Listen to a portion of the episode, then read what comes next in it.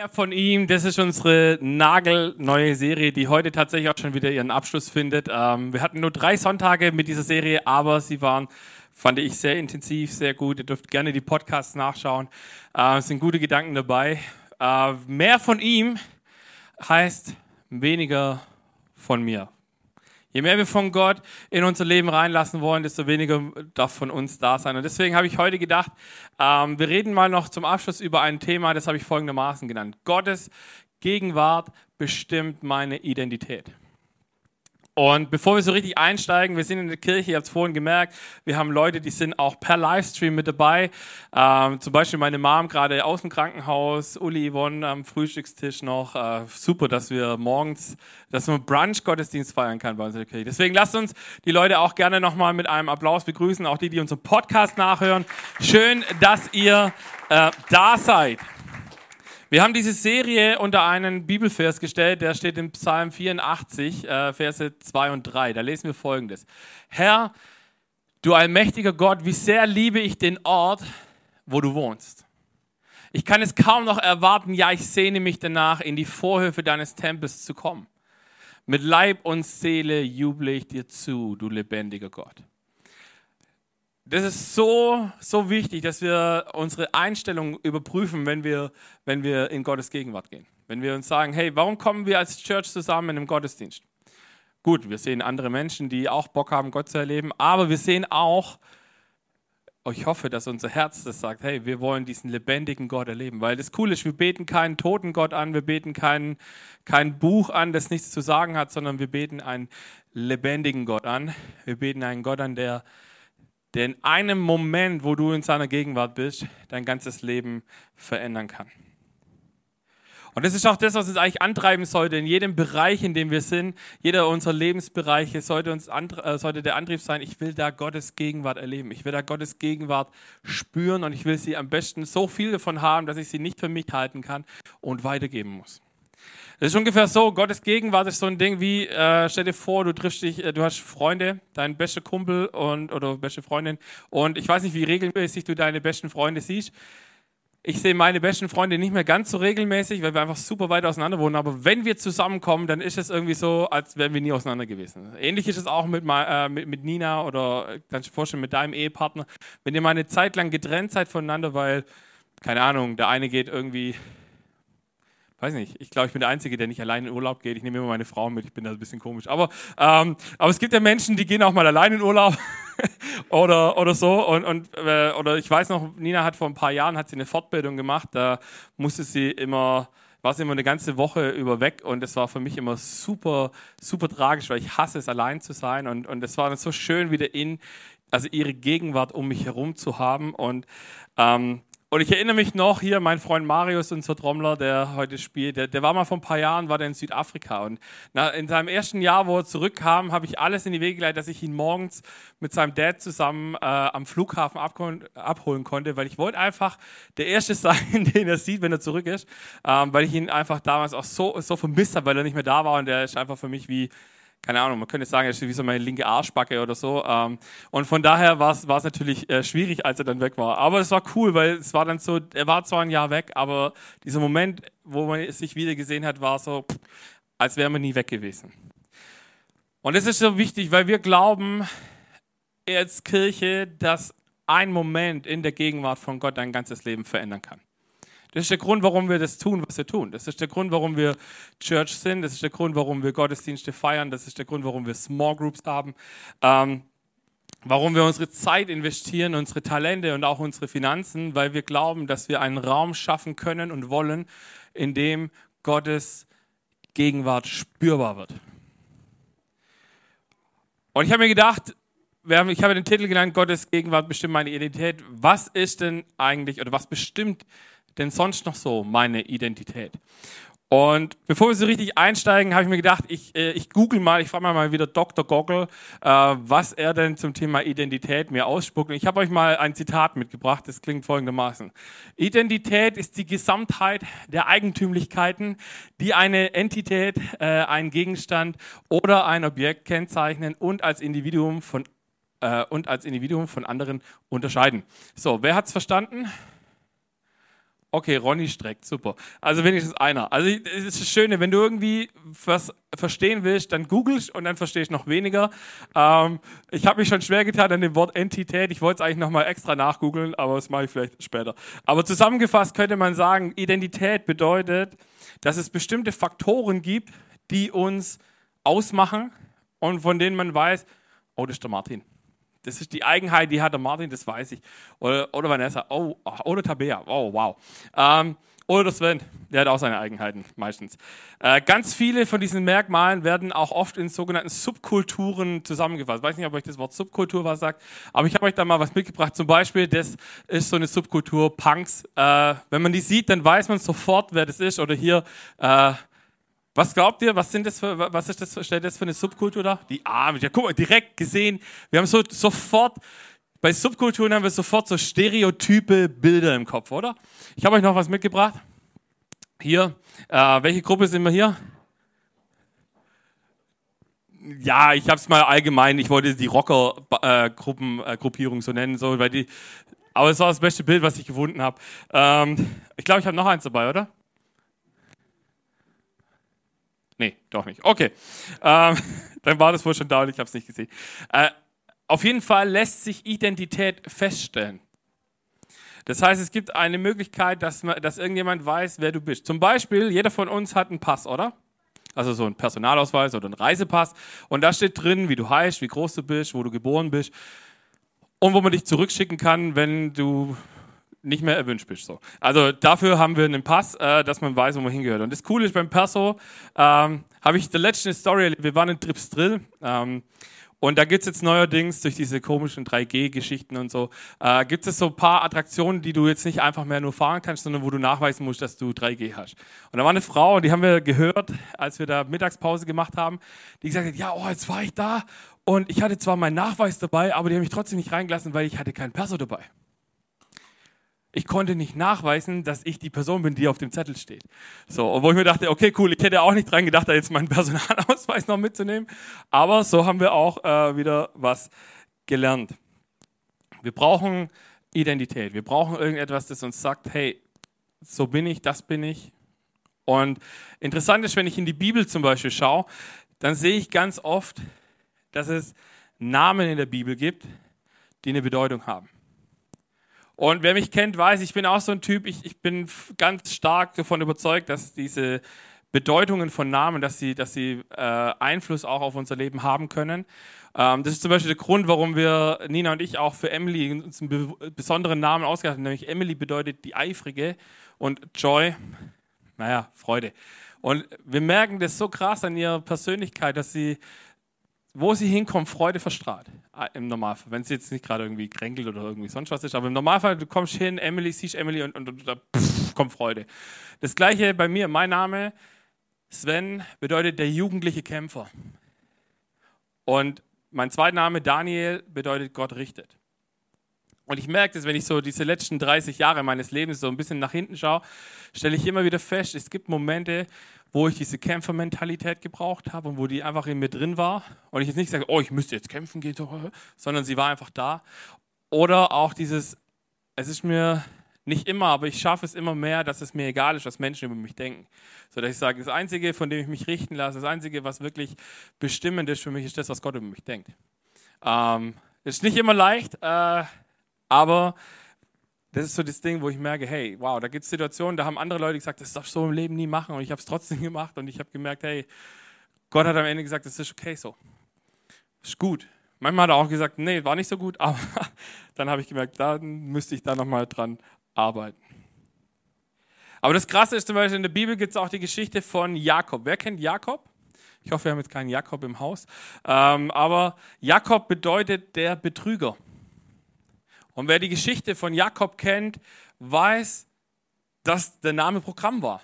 Er war, er hat seinen Bruder betrogen um das Erstgeburtsrecht. Er hat, dann wurde er selber betrogen von seinem Schwiegervater äh, in Spee und dann von seinem, also musste er beide Töchter heiraten, obwohl er nur eine haben wollte.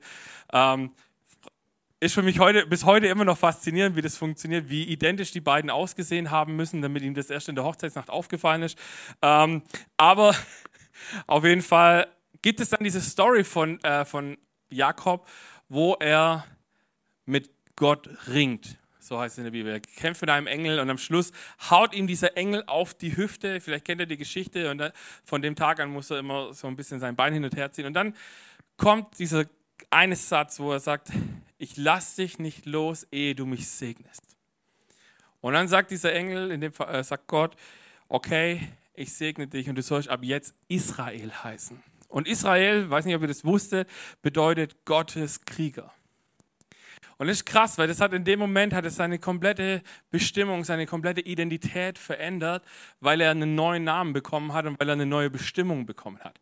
Und wir sehen auch heute noch, wenn wir nach Israel schauen, das ist ein Volk, das immer unter Kämpfen leidet.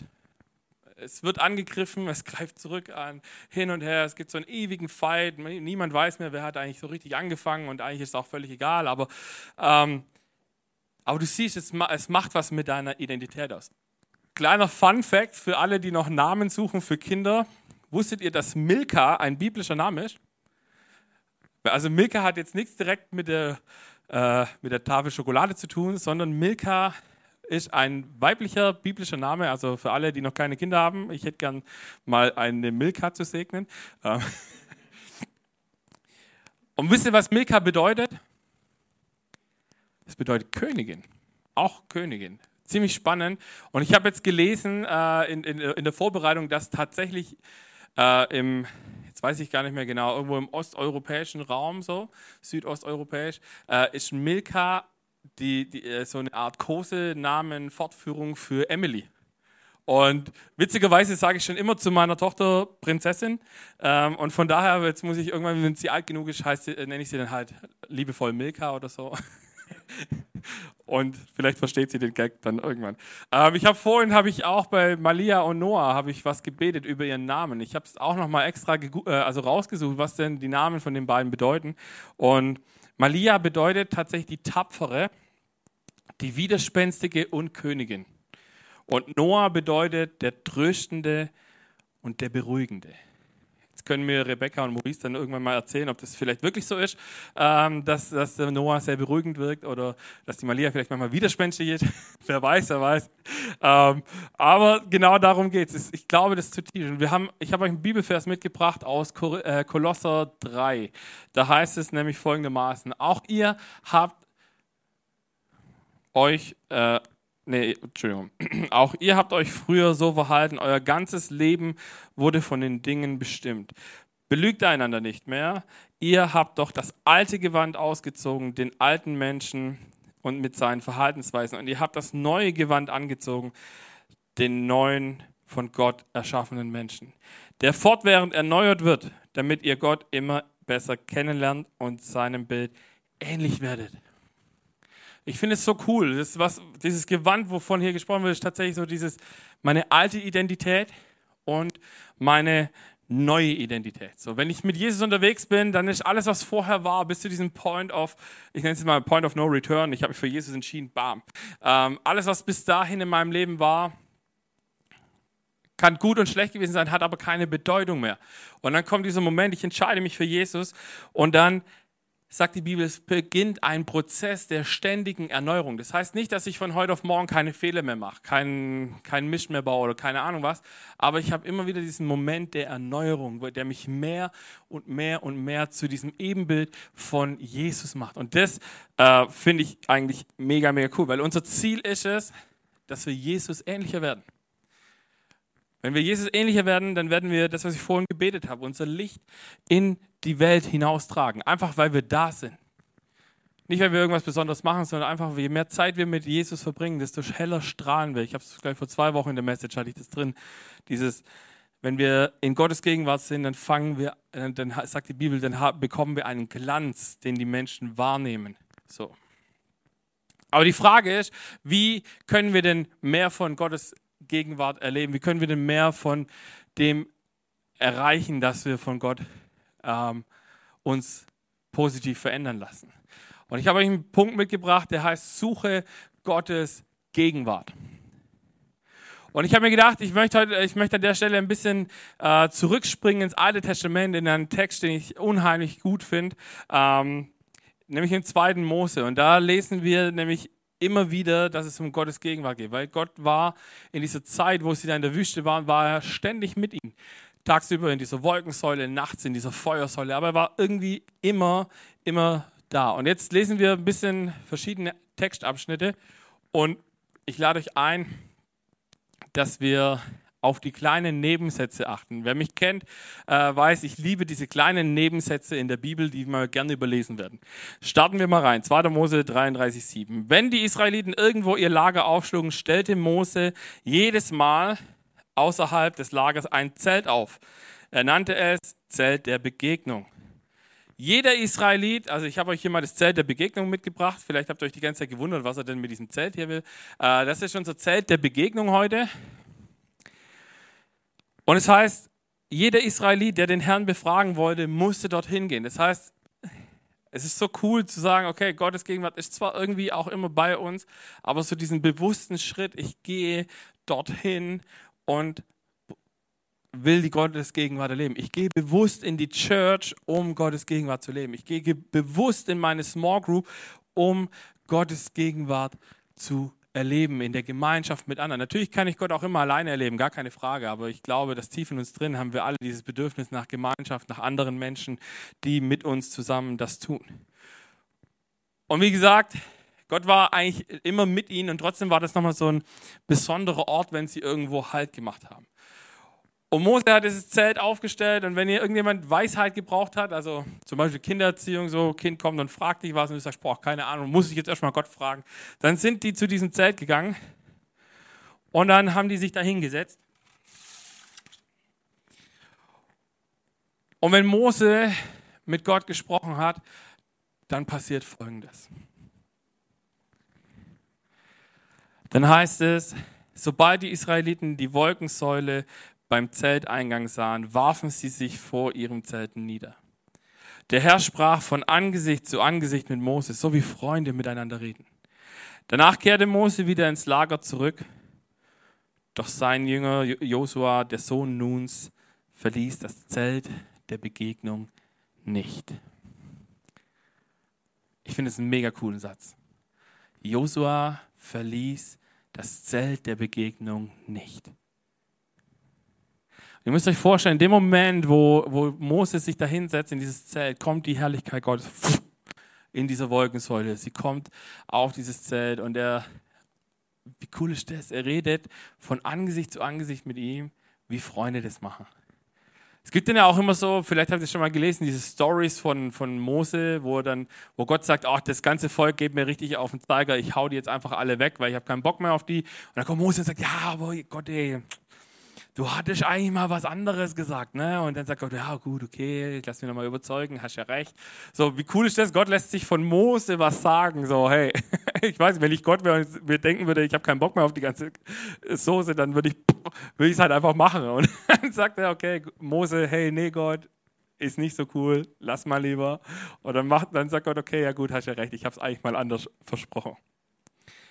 Und das Krasse ist, wenn wir das, was wir hier lesen, lesen wir eben auch immer wieder in der Offenbarung. Da lesen wir, äh, sobald die Herrlichkeit von Gott kommt, fangen alle an zu, anzubeten. Das heißt, hier steht es auch, die Wolkensäule kommt vor den Eingang und in diesem Moment fängt das ganze Volk an, vor ihre Zelte zu gehen und anzubeten, auf die Knie zu gehen. Im Englischen heißt es da, glaube ich, uh, they stand and bow down. Das heißt, es ist ungefähr so, so eine Haltung plötzlich. Und das die ganze Zeit, während Mose mit Gott da gequatscht hat. Und ihr wisst, es gibt so Stellen, wo es heißt, dass es 40 Tage lang ging. Ähm, bestimmt auch eine, eine angenehme Haltung. Ähm, aber das ist krass, weil du machst dir plötzlich bewusst, was ist Gottes, dass Gottes Gegenwart da ist. Und eben hier auch dieser interessante Nebensatz von Josua blieb beim Zelt der Begegnung. Warum blieb Josua beim Zelt der Begegnung? Ich glaube, es gibt zwei Gründe. Der Grund eins sind neugierige Menschen. So, wenn da was passiert, wenn da Mose drin ist, dann gibt es bestimmt ein paar Israeliten, die gesagt haben, Mensch, das interessiert mich jetzt aber auch mal, was in diesem Zelt so abgeht. Da will ich auch mal reingucken. Und da das halt so ein Special Place für Mose und Gott war, hat er wahrscheinlich den Josa da hingesetzt und gesagt, okay, bleib bitte hier, damit da keine neugierigen Leute einfach reinkommen, weil was da drin ist, ist so heilig, das ist einfach nur für Gott. Oder ein zweiter Grund, den ich mir auch sehr, sehr gut vorstellen kann, ist, er saß da und hat gesagt, da wo Gottes Gegenwart war für diesen kurzen Moment, das ist ein heiliger Ort. Und ich will in dieser Atmosphäre bleiben.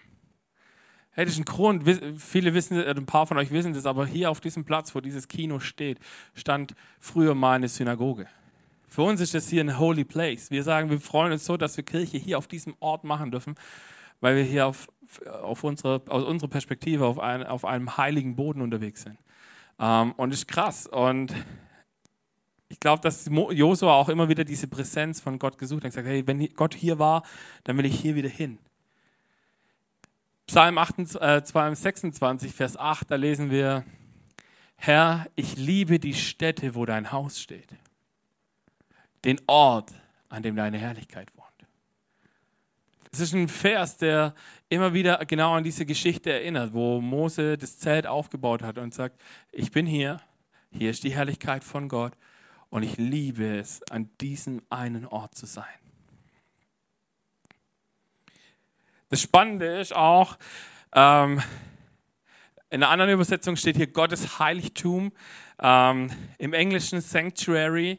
Und dieses Sanctuary wird auch gerne als Zufluchtsort übersetzt. Und das finde ich einen mega coolen Gedanken zu sagen, Gottes Gegenwart ist mein Zufluchtsort. Da, wenn ich Sorgen habe, wenn ich Ängste habe, wenn ich Herausforderungen habe und nicht weiß, wie damit umgehen, dann kann ich da hingehen.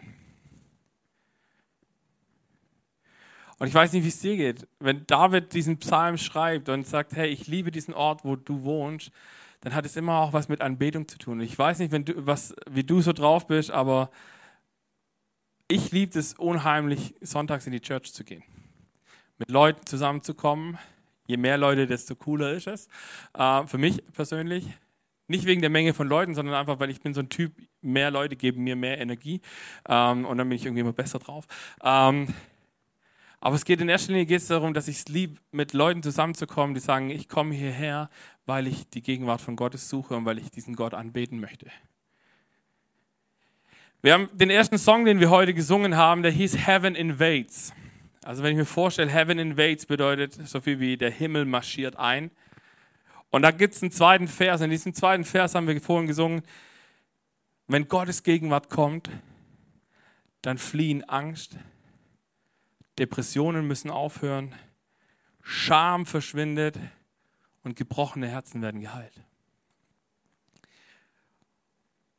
Und es ist so krass, weil du musst dir überlegen, deine Identität wird nicht bestimmt von dem, was andere Menschen über dich sagen. Deine Identität wird von dem bestimmt, was Gott über dich sagt und über dich ausspricht. Und wenn du Menschen in deinem Umfeld hast, die negative Dinge über dich aussprechen, dann tausch diese Menschen aus. Weil das macht dich nur kaputt. Und du wirst es sehen, in dem Moment, wo du in die Gegenwart von Gott hineintrittst, kommt es wie so ein Feuer und es wird weggebrannt. Und das ist der Wunsch, das ist das, warum ich jeden Sonntag hier stehe, warum ich jeden Sonntag tue, was ich tue. Weil ich möchte, dass Menschen genau das erleben, diesen einen Moment in der Herrlichkeit Gottes, die ihr ganzes Leben verändert. Ihr erinnert euch, ich habe es glaube ich letzte Woche auch schon mal gesagt, an diese Frau, die diese lange Krankheit hat mit diesem Blutfluss und die sagt, okay, wenn ich nur Jesu Gewand eine Sekunde berühren kann, dann wird alles gut. Und sie tut es in dem Moment und wird sofort instantly geheilt. Genau das passiert, wenn wir in Gottes Gegenwart sind. Ich weiß nicht, was das dein Ding ist. Ich weiß nicht, wo du deine Herausforderungen hast. Aber ich weiß, dass, es klingt jetzt sehr einfach, aber dass Gottes Gegenwart die Antwort darauf ist. Wenn du neue Kraft brauchst, wenn du neue Ermutigung brauchst, wenn du irgendwas brauchst, was dich, was dich nach vorne bringt, dann suche die Gegenwart von Gott. Und das Krasse ist, in diesen Gesprächen von Mose und Gott geht es noch weiter, weil ähm, es gibt dann so eine Unterhaltung, wenn ihr die Geschichte am Stück lest, dass dann Gott sagt, ja, also ihr dürft dann jetzt ins verheißene Land rein und so und viel Spaß euch da. Und Mose sagt, hey, im nächsten Vers, Vers 15 und 16. Mose erwidert, wenn du nicht selbst voranziehst, dann schick uns nicht von hier fort. Hey, wie krass ist das? Moses sagt in diesem Gespräch eigentlich, so in einem Strich gesagt, ich habe keinen Bock auf das verheißene Land, wenn du nicht mit mir dorthin gehst. Für uns übersetzt, ich kann sagen, ich habe keinen Bock auf die Bombenkarriere, wenn, ich, wenn dort nicht durch mich Gottes Reich gebaut wird. Wenn, dort, wenn ich nicht spüre, dass Gott dorthin kommt. Ähm, wir lesen weiter. Woran soll man denn erkennen, dass du zu mir und diesem Volk hältst? Doch nur daran, dass du mit uns gehst. Was sollte uns unterscheiden von allen Völkern auf der Erde? Leute, das ist der Vers. Ihr habt das vielleicht erinnert euch, das kam vorhin in unserem Teaser auch vor. Eine Kirche ohne Gottes Gegenwart ist wie ein Haus ohne Wärme und Beleuchtung. Wenn wir Gottes Gegenwart nicht mehr haben in unserer Kirche oder nicht uns danach ausstrecken, diese zu erleben, dann sind wir nichts anderes als jeder andere 0815 Verein, den es auf diesem Planeten gibt. Das Einzige, was uns unterscheidet von dem, was andere sind und was wir sind, ist, dass wir Gottes Gegenwart suchen und sie, ich hoffe es, jedes Mal erleben, wenn wir danach suchen. Weil wir haben, wenn du Leute einlädst, die hier in diese Kirche kommen, wir haben nichts zu bieten außer Gottes Gegenwart. Licht und Ton kriegen andere Firmen besser hin wie wir. Musik gibt es auch wahrscheinlich, also wir sind nicht schlecht, aber es gibt bestimmt bessere Musiker wie uns. Aber was die oft nicht haben, ist diese Gegenwart von Gott, die durch die Musik durchkommt. Deswegen ist es besonders, wenn du hierher kommst. Also auch vielleicht jede andere Gemeinde, aber bei, das ist das, warum wir machen, wie wir es machen.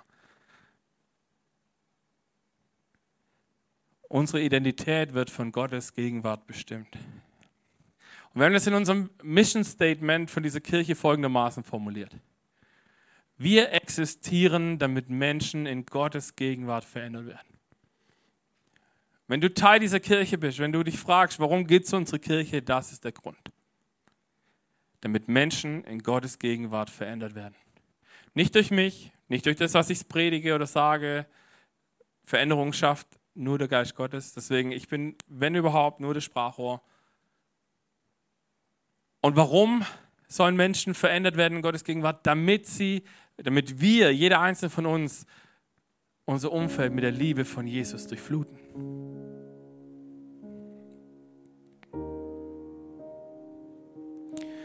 Und ich glaube, dass je mehr wir uns dieser Gegenwart von Gott aussetzen, je mehr wir anfangen, das Wort Gottes zu lesen, die Bibel, je mehr wir anfangen zu beten, je mehr wir uns bewusst in diese Gegenwart von Gott begeben, desto mehr wird das passieren, dass Menschen um, in unserem Umfeld Gottes Gegenwart erleben und dass wir diese Liebe, die Jesus für jeden Einzelnen von uns hat, in die Welt raustragen. Ich will dir noch einen letzten Gedanken mitgeben. Und der steht im Psalm 27, Vers 4. Eines habe ich vom Herrn erbeten. Das ist mein tiefster Wunsch. Alle Tage meines Lebens im Haus des Herrn zu wohnen. Das Haus des Herrn war damals der Tempel, das Zelt der Begegnung. Heute ist es die Church, wir, jeder einzelne von uns sagt, die Bibel ist der Tempel des Heiligen Geistes. Das heißt, da wo wir sind, ist Kirche, um die Freundlichkeit des Herrn zu sehen und über ihn nachzudenken, dort in seinem Heiligtum. Was ist dein tiefster Wunsch, den du hast?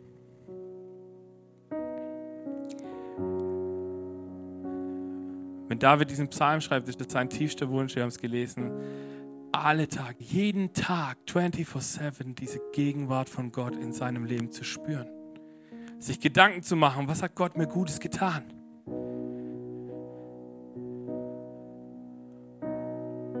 Und was kann ich von ihm lernen? Wisst ihr, was mich manchmal ein bisschen traurig macht? Dass selbst unter Menschen, die Jesus nachfolgen, dass das nicht der tiefste Herzenswunsch ist. Wir haben so viele Wünsche, die uns am Ende nicht befriedigen werden, die uns nicht ausführen werden. Und ich will dich einladen, wir werden jetzt gleich noch zusammen Songs singen. Formulier das als dein Gebet, wenn du es möchtest. Ich will, dich, ich will dich zu nichts zwingen, aber ich kann dir versprechen, das Beste, was es gibt, ist die Gegenwart von Gott. Und deswegen Lass uns beten, dass die Gegenwart Gottes unser tiefster Herzenswunsch wird.